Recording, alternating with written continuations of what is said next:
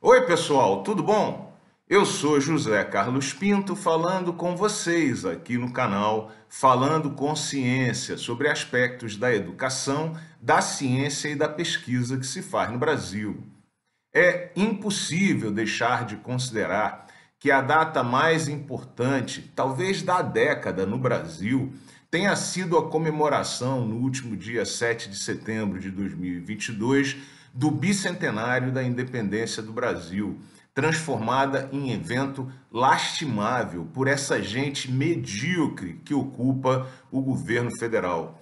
Ao invés de uma festa cívica nacional, o evento foi transformado no culto a um indivíduo ignorante por uma elite branca e burra que despreza a nacionalidade, apesar de frequentemente se apresentar como patriota, transformando esse importante evento do Brasil em palanque político, diga-se de passagem, com apoio cínico das forças militares que promoveram um show de patetices por todo o Brasil.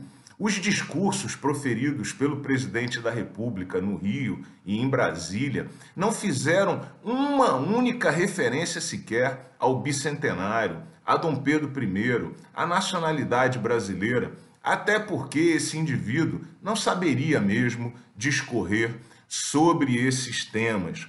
Os eventos foram extremamente solitários, ao melhor estilo maduro que o presidente diz rejeitar, mas que em verdade cultua. Ele não foi acompanhado por representantes do governo federal, por representantes do Congresso, do povo, das outras nações, com exceção de um constrangido presidente de Portugal, que teve que ouvir, como usualmente, o festival de violências e estupidezes proferidas por Jair Bolsonaro. Ele foi acompanhado de maneira icônica pelo velho da símbolo de uma elite que cultua a sua própria violência, estupidez e ignorância.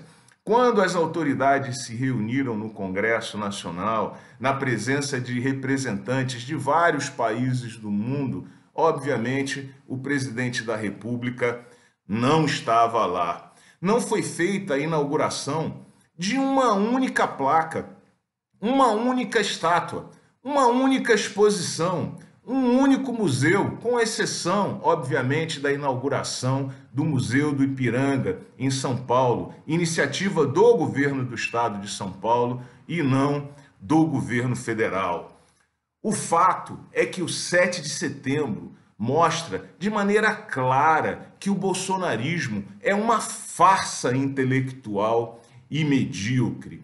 O fato de uma elite branca burra ainda seguir essa cartilha fala muito sobre o Brasil.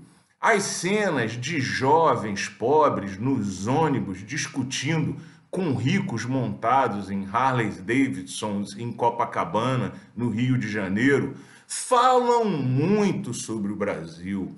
O próximo governo federal deveria ter a obrigação de resgatar a nossa nacionalidade e preparar uma festa de comemoração do bicentenário da independência do Brasil que a nação brasileira merece.